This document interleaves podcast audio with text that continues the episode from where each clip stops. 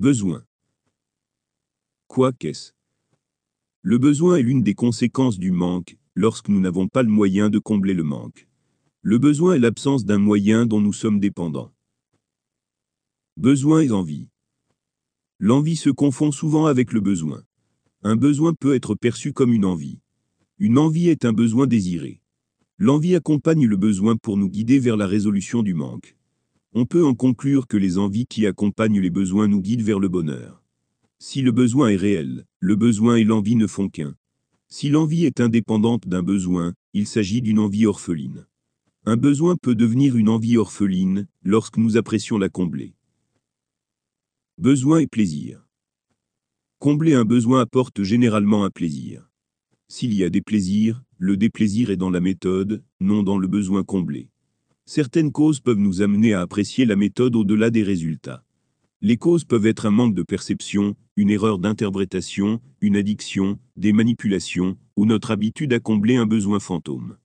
Un besoin fantôme apparaît, lorsque notre habitude à combler un besoin se déclenche même, lorsque le besoin n'est pas présent.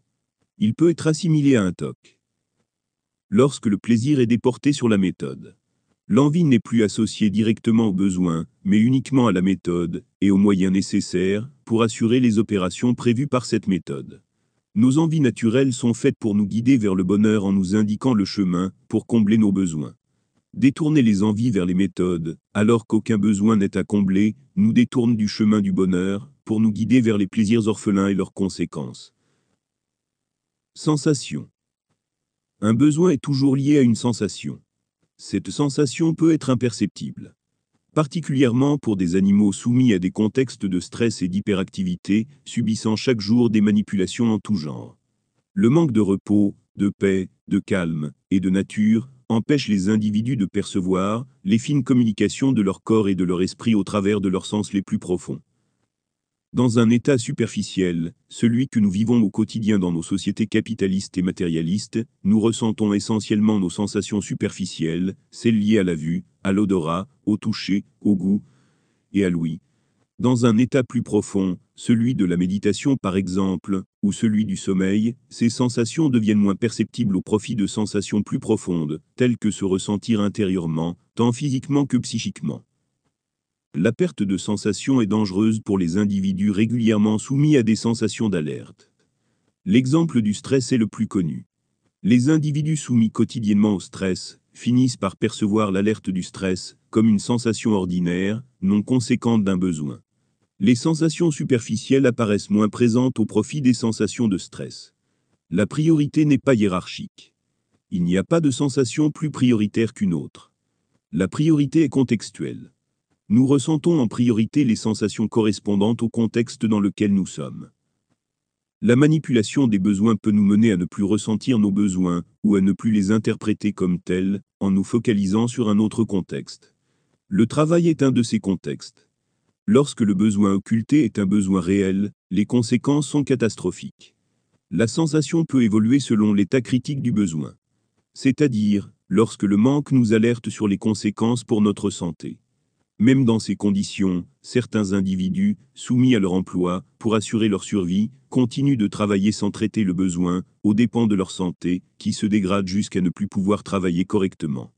De nombreux individus meurent de ces conséquences.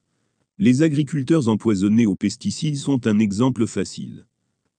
Il est important de changer régulièrement de contexte pour ressentir chaque partie de ce que nous sommes et nous assurer de combler l'ensemble de nos besoins réels. La sectarisation des individus dans des contextes fermés est un moyen de les manipuler pour leur faire oublier les besoins hors contexte. Dans le contexte de l'emploi, le besoin personnel est celui du salaire. Le salaire n'est pas un vrai besoin. Le salaire est un moyen. Se reporter à la première partie de cette analyse. Toujours plus. Plus nos besoins sont comblés sans effort, et plus nous sommes tentés d'en accroître la quantité, pour plus de confort, et pour plus de plaisir. Nous allons même jusqu'à accepter des erreurs comme des besoins. Il suffit d'observer la consommation des plus riches pour s'en convaincre. Les plus pauvres ne sont pas plus à l'abri de ces erreurs. Particulièrement lorsqu'ils ont les riches pour exemple à suivre. Ces erreurs restent cependant moins accessibles aux pauvres qu'aux riches, par manque de finances, pour acquérir ces moyens. Combler nos besoins nous incite à en ajouter toujours plus. Dans un contexte de domination, toujours plus de besoins mènent à toujours plus de soumission. Ces soumissions sont toujours à nos dépens, pour le profit de ceux qui nous donnent accès aux moyens de les combler. La croissance des besoins apporte une dépendance et une soumission de plus en plus grande. Une soumission et une dépendance au salaire nécessaire à l'acquisition des moyens. Une soumission et une dépendance aux moyens. Une soumission et une dépendance à ceux qui nous donnent accès aux moyens une soumission et une dépendance suite au manque créé par l'addiction aux faux besoins. Le bonheur n'est pas proportionnel à la quantité de besoins à combler. Le bonheur est proportionnel à l'absence de besoins comblés. Augmenter la quantité de besoins à combler accroît la difficulté d'atteindre le bonheur, tant par le risque de créer de faux besoins à chaque nouveau besoin ajouté, que par le risque de ne pas pouvoir combler un nouveau vrai besoin, qui viendra s'ajouter à nos actuels faux besoins. Autrement dit, la facilité avec laquelle nos besoins sont comblés, lorsqu'ils sont comblés par les autres, tend à nous faire accroître la quantité de besoins que nous avons, avec des faux besoins, sans considérer les risques sur notre bonheur. Des vrais et des faux besoins. La simplicité et la rapidité d'accès aux moyens réduit notre résistance face aux manipulations et face aux soumissions. Lorsque ces manipulations et ces soumissions nous imposent des besoins, si les moyens de combler ces besoins sont plus accessibles que les moyens de combler nos vrais besoins, alors nous sommes tentés de combler les besoins dont les moyens sont les plus accessibles, sans prendre garde que ces besoins ne sont pas de vrais besoins, et qu'ils sont aux dépens de nos vrais besoins, qui restent incomblés.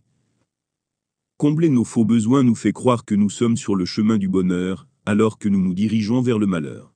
Un état de malheur. Nous sommes endoctrinés pour ressentir des besoins synthétiques, drogués par des plaisirs orphelins. Ceux qui produisent les faux besoins, et les plaisirs orphelins tenteront toujours de contraindre ceux qui ne s'y soumettent pas. Les moyens pour combler ces faux besoins, et ces plaisirs sont faits pour être plus facilement accessibles, que les moyens de combler nos vrais besoins. Nous sommes guidés vers ces moyens, sans que nous ayons à réfléchir. Les plaisirs orphelins nous font croire à un bonheur là, où nous sommes contraints et manipulés. Nous supposons agir pour notre bonheur, lorsque nous consommons les moyens utiles à nos faux besoins. Le vrai disparaît, occulté par les faux besoins. Le bonheur est remplacé par l'illusion des plaisirs orphelins. Conclusion.